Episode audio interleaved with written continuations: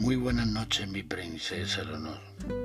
Aquí estamos un día más, un lunes más, para una historia más. Cuentan, me cuentan que había una vez un gato vago y perezoso que odiaba los cantos del gallo de la granja. ¿Cómo me molestan tus gritos? ¿No ves que los demás queremos dormir? incordió un día el gato al gallo.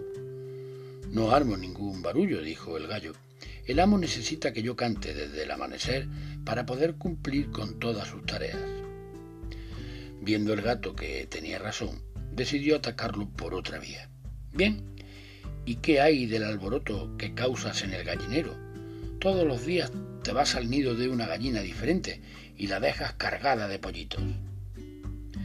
Mi trabajo, además de despertar a los habitantes de la granja, consiste en mantener el gallinero poblado y que las gallinas pongan buenos huevos. Viendo que seguía teniendo razón, el gato se echó encima del gallo y lo devoró. Mi querida princesa Leonor, esta historia nos enseña que tienes que ser cauteloso con tus enemigos, ya que a veces la razón y la justicia no son suficientes argumentos cuando hay personas que quieren hacerte daño.